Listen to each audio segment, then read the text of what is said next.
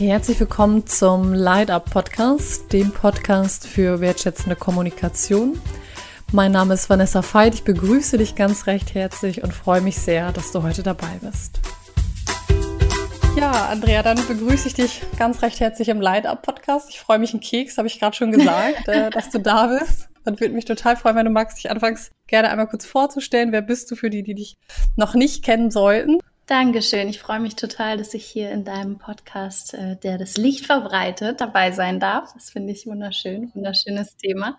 Und ja, wer bin ich? Ich bin Andrea. Andrea Morgenstern ist so der Name, unter dem ich herumschwirre in den, Me ja, in den Medien, in den sozialen Medien, könnte man sagen. Ich bin Holistic Coach und ja, so etwas wie, ich habe jetzt auf meiner Seite geschrieben Spiritual Mentor, weil ich glaube, das ist es, was es inzwischen vor allem trifft, dass ich Frauen ähm, auf ihrem Weg begleite, hin, mehr, sich mehr mit ihrer eigenen Wahrheit zu verbinden, zu einem gesünderen, glücklicheren Leben am Ende auf allen, Le auf allen Ebenen und das eben mit ganz unterschiedlichen Methoden, nicht nur mit Coaching-Methoden, sondern vor allem auch mit vielen ja, energetischen Methoden und ganz intuitiv Dinge, die mir auf meinem Weg auch geholfen haben, aber auch Dinge, die ich einfach gemerkt habe in meinen Retreats, in den Einzelcoachings, in den Workshops, in den letzten Jahren einfach, die Frauen am, am meisten helfen. Und so habe ich so eine Toolbox, aus der ich alles Mögliche raushole. Und auf meinem Podcast da, ja, teile ich alles Mögliche, was mir sonst noch so einfällt, meine eigenen Erfahrungen einfach und öffne mein Herz, so wie du das ja auch tust, ähm, diese Mission, mein Herz zu öffnen. Nicht, weil ich weil ich es so geil finde, wie ich bin und mich so gerne präsentiere, sondern es ist viel mehr, viel mehr, das habe ich beim Buchschreiben gerade gemerkt, es geht überhaupt nicht um mich in Wahrheit. Es scheint so, als ob es manchmal um mich geht, aber ich bin nur wie so ein Medium, durch das es greifbarer wird. Aber in Wahrheit geht es ja um die anderen. Und ich versuche einfach nur zu zeigen, wie jeder normale Mensch einfach dahin kommen kann, in sich zu ruhen und mit Leichtigkeit und im Balance durchs Leben zu gehen. Jetzt sind wir schon mittendrin. Was würdest du denn sagen? Was ist, was ist denn die eigene Wahrheit und wie finden wir sie raus? Erstmal die gute Nachricht, die hast du eh schon. die gute Nachricht ist, die brauchen wir. Also die gute Nachricht ist, die ist ja eh schon da, die eigene Wahrheit. So ein bisschen wie wenn wir also in dem Moment, in dem wir denken, wir brauchen oder wir müssen jetzt was dafür tun, damit wir uns selbst lieben. Selbstliebe ist ja auch was, was eh schon da ist, meiner Meinung nach. Und es geht mehr darum, die Schichten dazwischen, diese Zwiebelschichten oder die Barrieren dazwischen sich anzugucken und zu gucken, will ich die da behalten oder will ich lieber direkt mit dem Kontakt nehmen, was dahinter ist. Und für mich, das wahre Selbst ist vor allem, das ist ein schwammiger Begriff. Oh, es sind alles schwammige, sehr individuelle Begriffe, finde ich. Die, der Kontakt mit der eigenen Seele. Könnten wir jetzt wahrscheinlich für Stunden drüber reden, was ist das überhaupt? Aber am Ende ist es für mich nichts, nichts Statisches, was jetzt heute meine Wahrheit ist und das ist sie für immer, sondern es gilt vor allem darum, in jedem Moment zu gucken, was ist jetzt gerade meine Wahrheit, wer bin ich in diesem Moment, das anzuerkennen und es vor allem authentisch zu leben. Es nicht zurückzuhalten aus Ängsten, aus all diesen Programmen, den Mustern, die so zwischen mir und meinem Selbst stehen, also meinem irdischen Verhalten und dem Kern. Deswegen würde ich sagen, dass es so der Mut ist, nicht der Mut, aber einfach das immer wieder bereit sein, dafür zu gucken, wer bin ich und dann auch so zu leben, wie ich mich jetzt gerade fühle. Und das heute muss nichts mit gleich und morgen zu tun haben. Also das kann auch unterschiedlich sein quasi. Was ist gestern war, muss es nicht morgen sein oder auch nicht heute. So.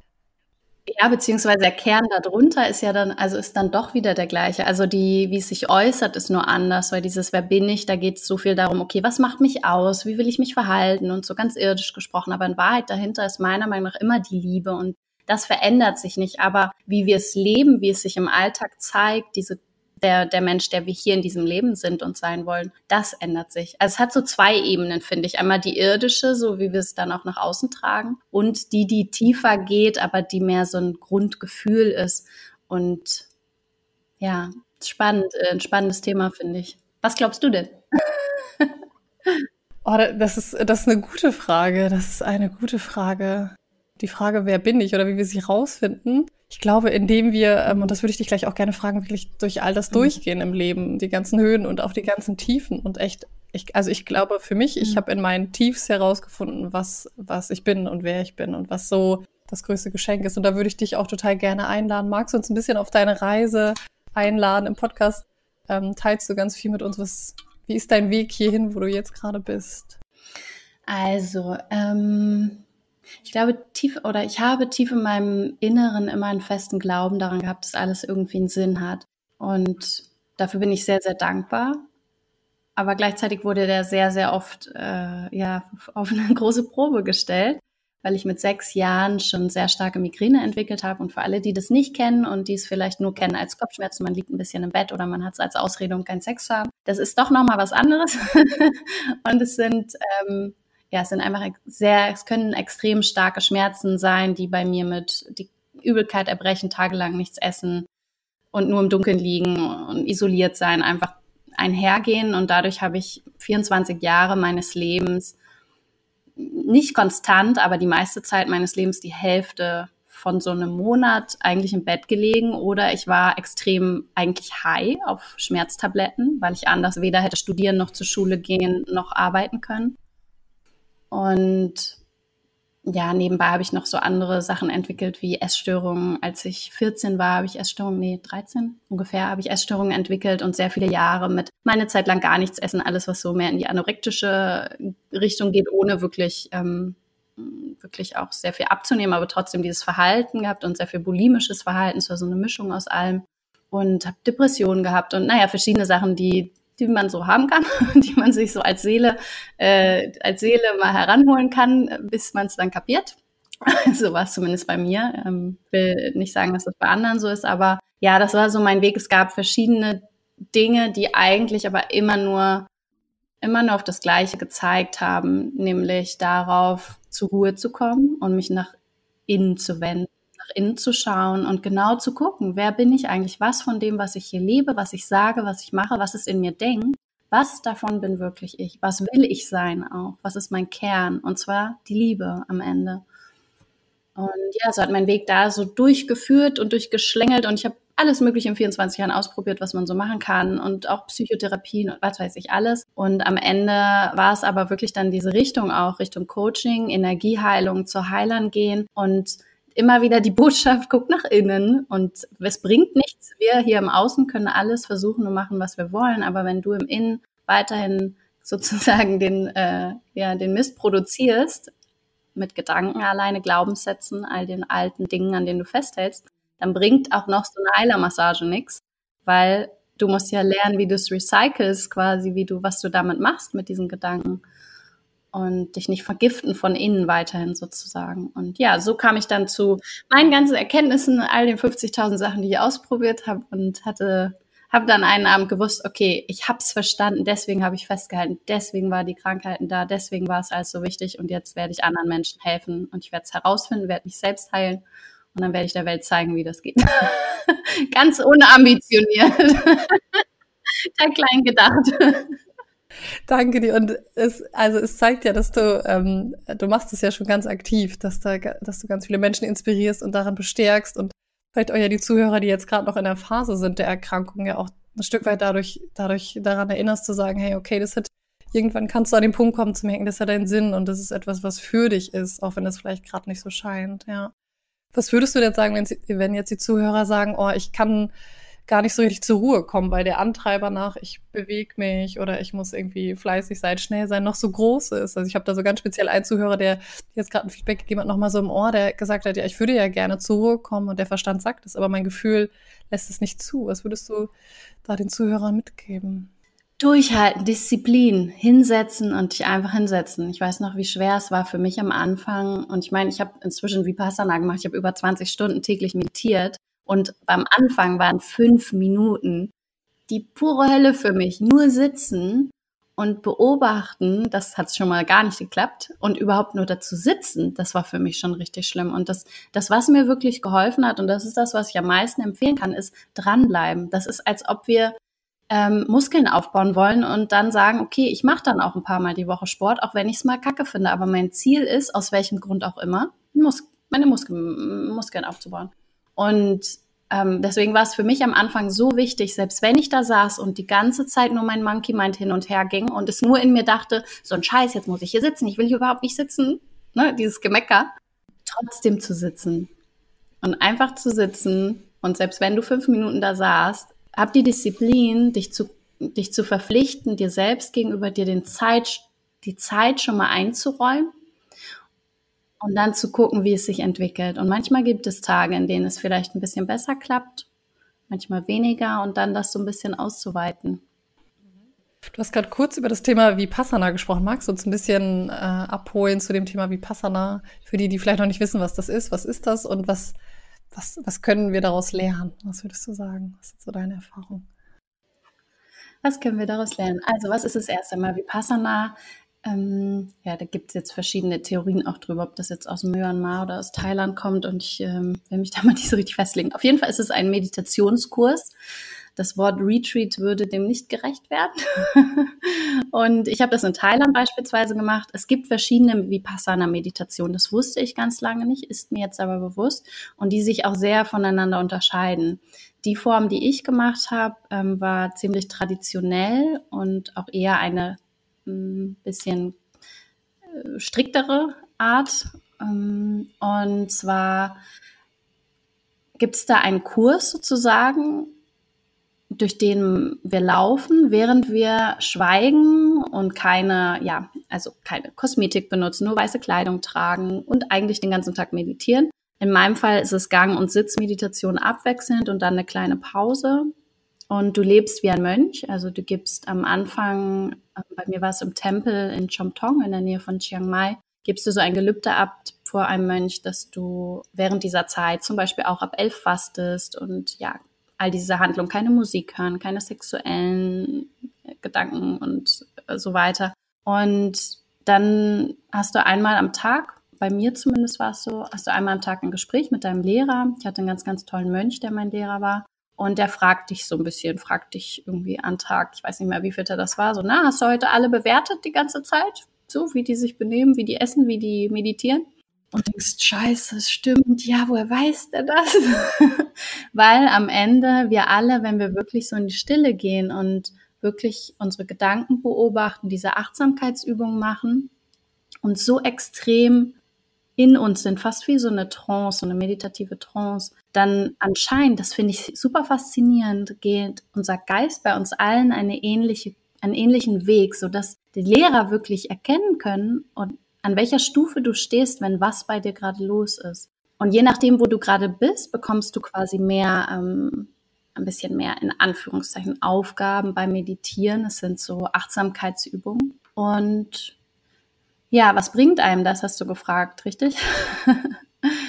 Mir hat es vor allem gebracht, erstens, allgemein würde ich sagen, es bringt diese tiefe, dieses tiefe Wissen, also nicht nur kognitiv, sondern wirklich auch mit dem Herzen, dass in Wahrheit alle Fragen und alle Antworten in uns drin sind. So toll das auch ist, Coaching und diese ganzen Methoden und Heiler und was weiß ich, es ist alles mega, es ist eine Riesenunterstützung. Ich mache das von Herzen gerne, ich nutze es von Herzen gerne. Aber in Wahrheit braucht es vor allem die Ruhe und die Einkehr. Und ähm, es sind, es kommen da unglaublich viele Sachen hoch, auch an die wir meinen, uns gar nicht mehr erinnern zu können aus sehr frühen Zeiten. Und es kommen halt Themen und wir arbeiten sie durch, ohne dass wir aktiv was tun oder aktiv dran arbeiten, indem wir einfach durch die Gefühle gehen und sie wahrnehmen und loslassen. Und was anderes, was es mir vor allem gebracht hat, ja, es ist wirklich dieses ähm, Gefühle und Gedanken zu erkennen als das, was sie sind, nämlich etwas, was kommt und was wieder geht, was durch uns hindurchfließt, aber nichts, was wir sind. Wir sind dahinter, wir sind das Bewusstsein darunter. Und ich würde sagen, dass das so für mich zumindest der Kern ist, was, was es bringt. Ich würde dich gerne mal fragen, du hast gerade so ein bisschen angedeutet, deine Lehrer oder die auch vor Ort ähm, deine Lehrer waren. Was würdest du sagen, welche Lehrer gab es auf deinem Weg, die für dich Schlüsselmomente, Schlüsselsätze, Taten, Worte gesagt? Ja, ähm, also vor Ort im Vipassana, da war es, ich hatte, du hast eigentlich nur einen Lehrer dort, aber meiner hat zwischendurch gewechselt, weil der Mönch nach Israel geflogen ist für irgendwelche Events. Und das wusste ich auch gar nicht, durfte da mein Attachment, meine Anhaftung dann auch wieder lösen, dass ich dachte, der war doch so toll und hat mir so geholfen. Und gleich wieder, okay, wieder loslassen, danke. Und danach hatte ich einen, einen anderen ähm, Mann, der auch sehr, sehr spannend war, der mich auch erstmal gut getriggert hat und so ein toller Lehrer dadurch auch war. Und der erste, aber der Mönch, der war für mich vor allem die größte Inspiration, weil er eben wusste persönlich, wie es ist, Schmerzen zu haben, wie es ist, so krank zu sein, dass man das Gefühl hat, man kann nicht am Leben teilnehmen, weil er ähm, eine sehr starke Krankheit in seinen Beinen hatte und nicht laufen konnte. Und dadurch fühlte ich mich an dem Abend, als ich ganz, ganz stark Migräne hatte und auch so eine, die ich aus meinen 24 Jahren davor kannte, eine, die halt nicht unbedingt verschwindet von allein. Das war meine bis dahin meine Erfahrung. Und ich zu ihm gegangen bin, so geweint habe und gesagt habe, ich kann da nicht durch, ich kann nicht. Und ja, er mich gefragt hat, was würdest du denn stattdessen machen? Was würdest du sonst machen?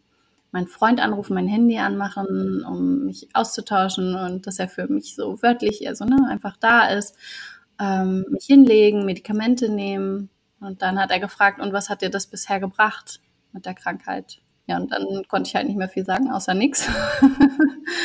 Und dann hat er mir gesagt, hat er mir von seiner Geschichte erzählt, wie er sich, und es ist echt krass, die Vorstellung, bei mir haben die Gangmeditationen schon sehr wehgetan, weil am Fußebene sind halt sämtliche Akupressurpunkte.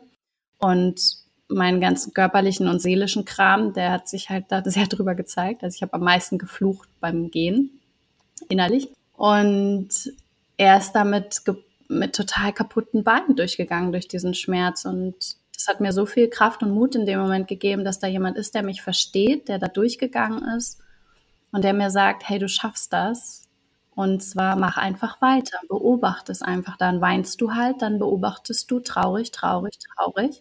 Dann übergibst du dich halt, na und, dann setzt du dich wieder hin. Über, dann beobachtest du, wie du dich dann fühlst. Und dem bin ich gefolgt und am nächsten Morgen hat er mich angesehen und hat gesagt, du bist wie eine Blume, die gerade aufgegangen ist. So, wie schön du strahlst. Und genauso habe ich mich gefühlt und es war so kraftvoll. Deswegen, ich glaube, ich würde es bei ihm jetzt gerade belassen. Er ist auf jeden Fall ein, einer der großen Lehrer gewesen und vor allem Vipassana, große Inspiration.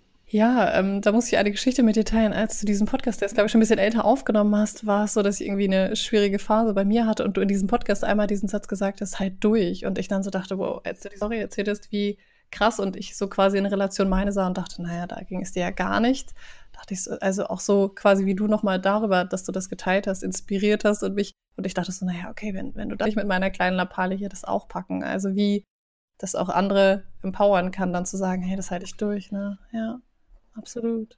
Das freut mich sehr. Und so oft sagen wir, ach, das ist so, so ein bisschen wie, ja, woanders hungern die Menschen jetzt viel schlechter, das hilft uns nichts. Aber in einem Moment, in dem wir uns identifizieren können mit jemandem anders, weil es nicht ganz so weit weg ist, da kann uns das manchmal helfen, so wie es bei mir mit dem Mönch geholfen hat oder ähm, genauso auf der anderen Seite. Ich war mal in so einer Kopfschmerzbewältigungsgruppe von einer, da musste ich während der Psychotherapie musste, das war vorgegeben.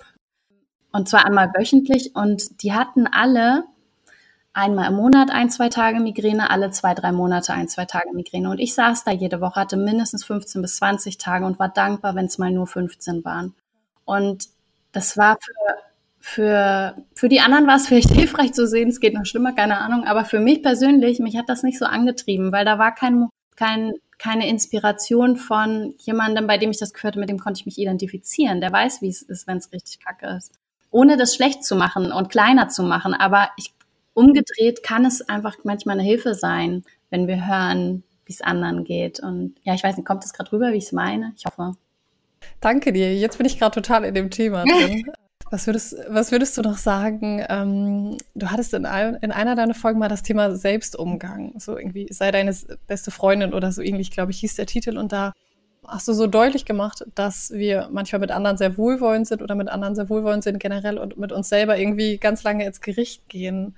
Also was würdest du glauben zum einen, woher kommt das, dass wir mit uns selber so ins Gericht gehen und was würdest du sagen, was, was kann helfen, da auszusteigen? Also so im Sinne von Selbstliebe, Selbstfürsorge. Ich glaube, woher das kommt, ist einmal, es geht ganz, ganz früh zurück in unserer Kindheit, einfach in der wir natürlich bei uns allen sind Dinge passiert, die wehgetan haben in unserem Umfeld, seien es Eltern, die gestritten haben, die sich getrennt haben, das Kaninchen, das gestorben ist, oder Missbrauch, Gewalt. Also es ist ja die völlige Bandbreite und ohne zu sagen, das eine ist besonders schlimm und das andere nicht.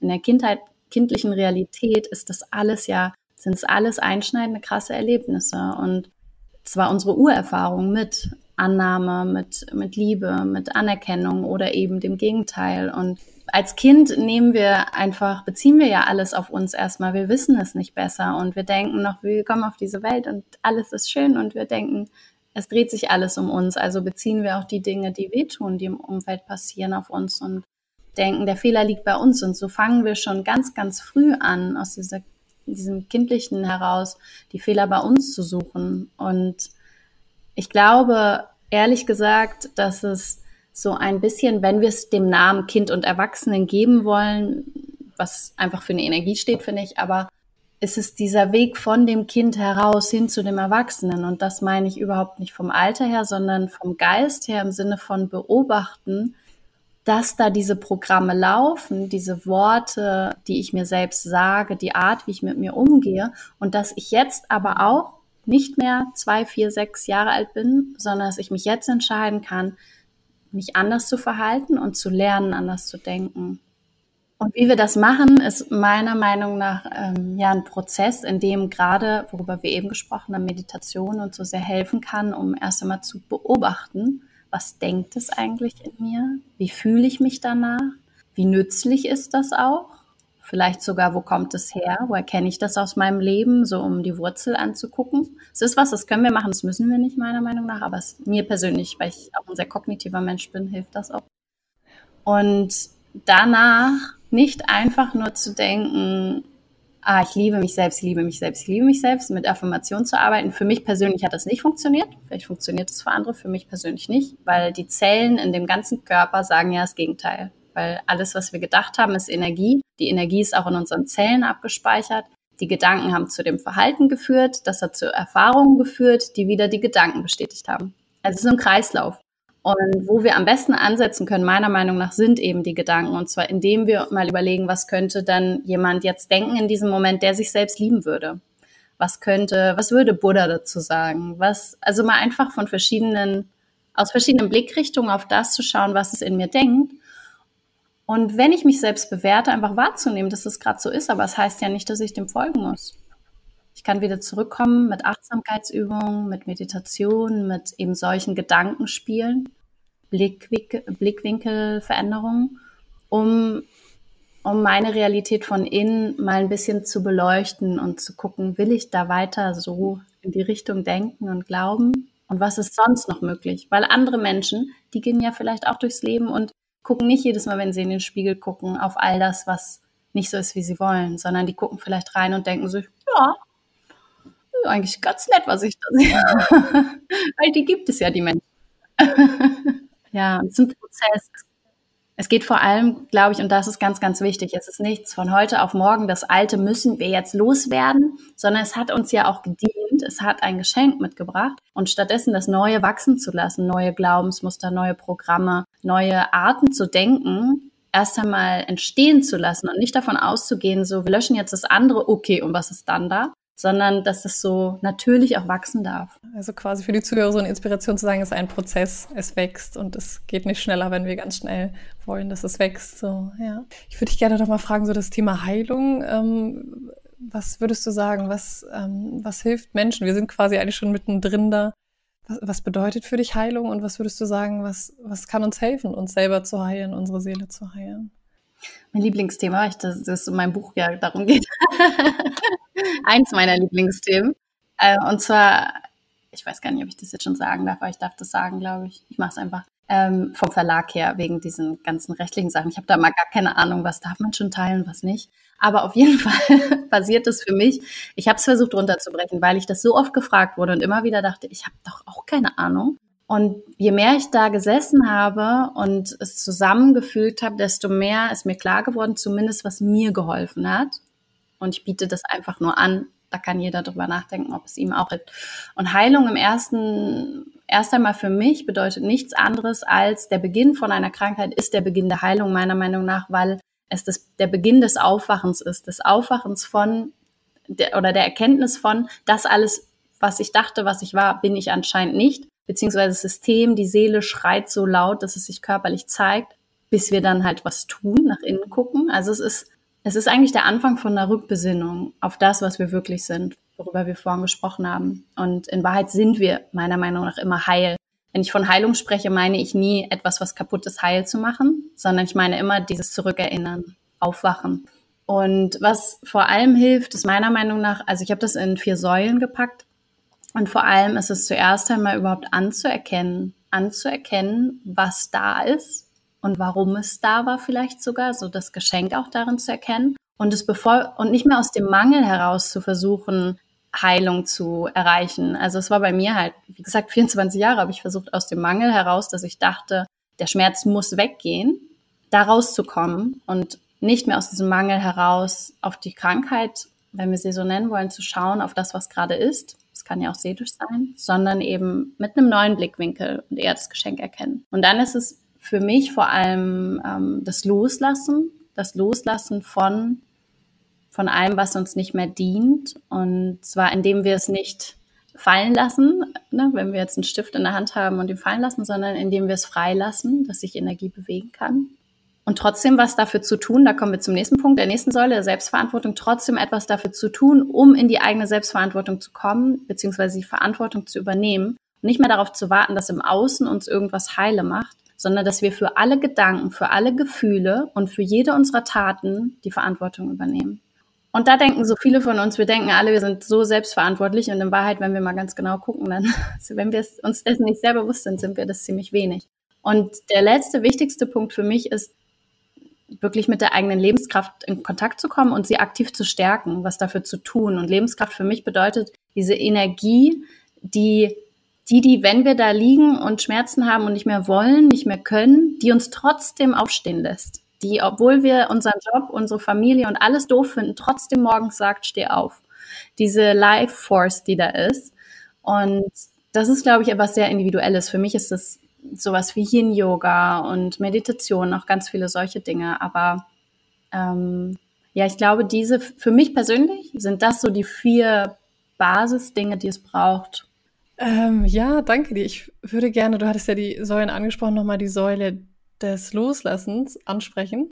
Also für mich ist Loslassen vor allem etwas, was wir im kleinsten im, in der Meditation üben und was in uns selbst passiert, auch energetisch. Und unsere Gedanken sind Energie, vor allem durch, auf gedanklicher Ebene, nämlich indem wir erkennen, wenn wir anhaften, also wenn wir Erwartungen haben vor allem, wenn wir uns dagegen wehren, gegen das, was ist oder gegen das, was war. Als Beispiel, mir ist das und das widerfahren, es hätte anders sein müssen. Stattdessen ins Vertrauen zu kommen, dass egal wie schmerzhaft es war, dass es anscheinend genau das war, was für mich in dem Moment wichtig war. Und das heißt nicht, dass ich gut finde, was passiert ist. Das heißt nicht, dass ich es nicht für falsch empfinde. Aber ich erkenne an, dass es gewesen ist. Es ist einfach gewesen. Und damit lasse ich es frei, damit halte ich es nicht mehr fest und lass, lasse los sozusagen. Und genauso, wenn ich jetzt heute Schmerzen habe, da sagen, ich liege morgen im Bett und nicht dazu liegen und zu meinen, es müsste jetzt anders sein, sondern zu erkennen, okay, ich finde das hier echt nicht gut, ist, mir geht's total, echt total schlecht, aber ich erkenne an, dass das jetzt gerade so ist und vertraue oder entscheide mich darauf zu lernen, zu vertrauen zu wollen, dass all das hier im Leben am Ende einen Sinn hat und zu unserem Gesamten, aber auch zu meinem Besten ist und dass das Leben nie gegen mich ist, egal wie schmerzhaft es ist. Niemand hat gesagt, dass das Leben nur lustig und Zuckerschlecken ist. So, es ist so eine Idee, die wir Menschen haben. Wir sind mit all diesen Emotionen ausgestattet und meinen, wir wollen nur diese paar Emotionen fühlen. So, was für ein Schwachsinn. Aber gut, das ist noch ein anderes Thema. Und, und ähm, ja, und am Ende ist es genau das, was wir im Geiste üben, praktizieren, was sich dann auf alle kleinen und auf alle großen Dinge auswirkt, wenn wir es in unserem Geist üben. Und das können wir üben, indem wir uns hinsetzen, meditieren und unsere Gedanken und Emotionen beobachten und anerkennen, dass sie da sind. Eben für mich geht Anerkennen, Loslassen immer miteinander einher und Anerkennen ist nicht annehmen, ist für mich ein großer Unterschied. Und dann aber auch sie wieder freilassen und sagen, okay, was kommt als nächstes? Kommt was oder nichts? Einfach Okay, da war jetzt, ist, okay, gerade ist Angst, Angst, Angst, Angst, okay. Ah, okay, traurig, traurig, traurig. Ist vielleicht gerade mal nichts da. So einfach nur wahrzunehmen. Und wenn wir dem hinterherjagen mit unseren Gedanken, was wäre, wenn Zukunft, Vergangenheit umherschwirren, dann auch das einfach wahrzunehmen, weil das menschlich ist. Das machen wir alle.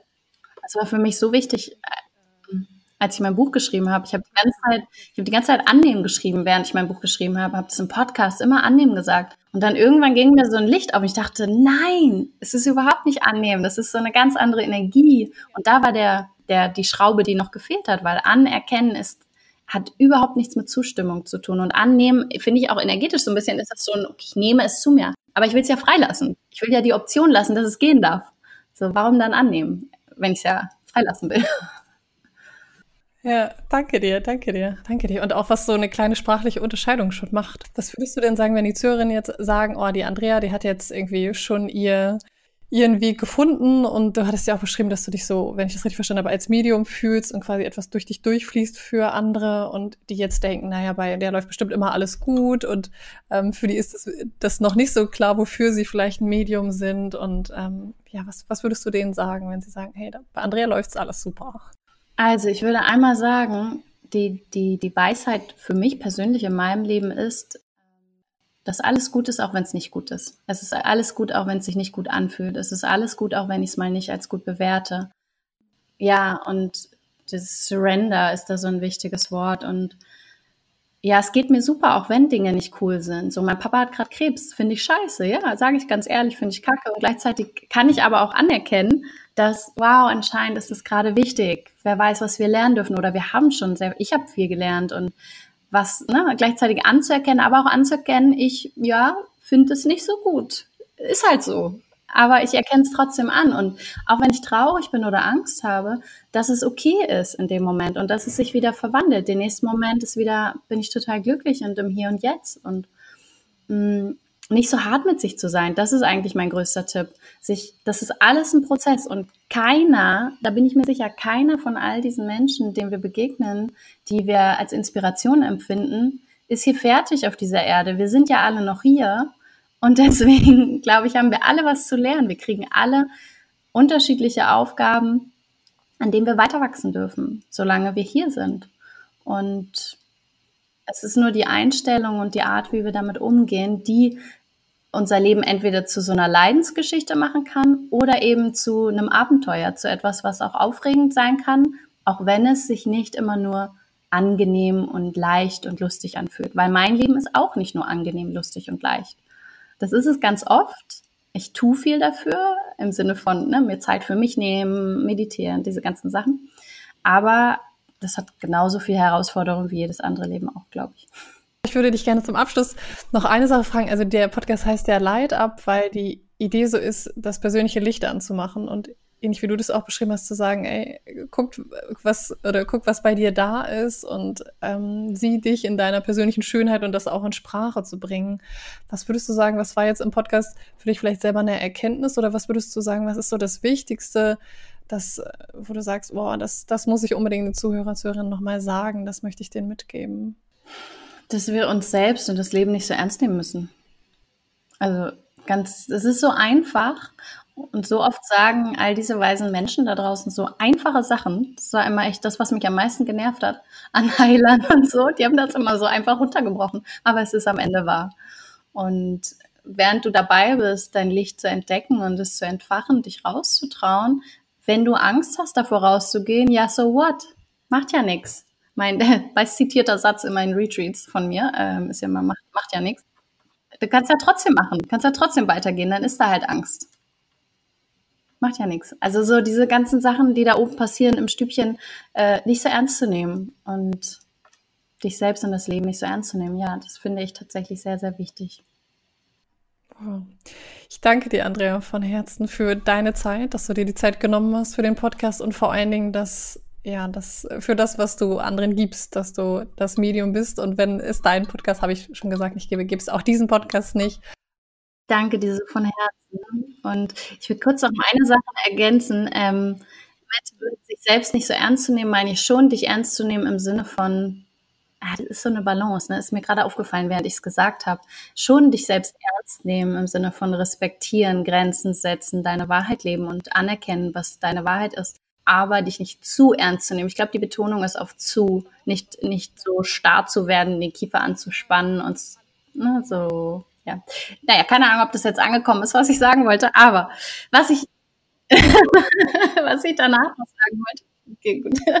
Es kommt eh an, was ankommen soll, ich vertraue darauf. Aber was ich noch sagen möchte, ist, danke an dich, dass du dich getraut hast und dass du für deine lieben Worte und dass du so mutig bist, dich entschieden hast, mutig zu sein, weil am Ende ist es ja nichts anderes, weil ich wette, du hast trotzdem die Hosen voll gehabt. Ähm, dass du es trotzdem gemacht hast.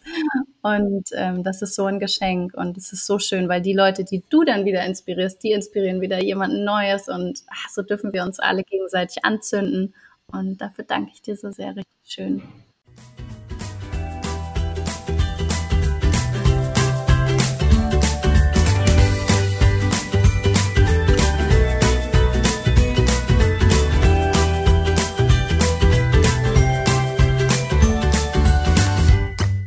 Für mehr Infos zu meinen Trainings und Einzelangeboten schaut gerne auf vanessafeit.de vorbei.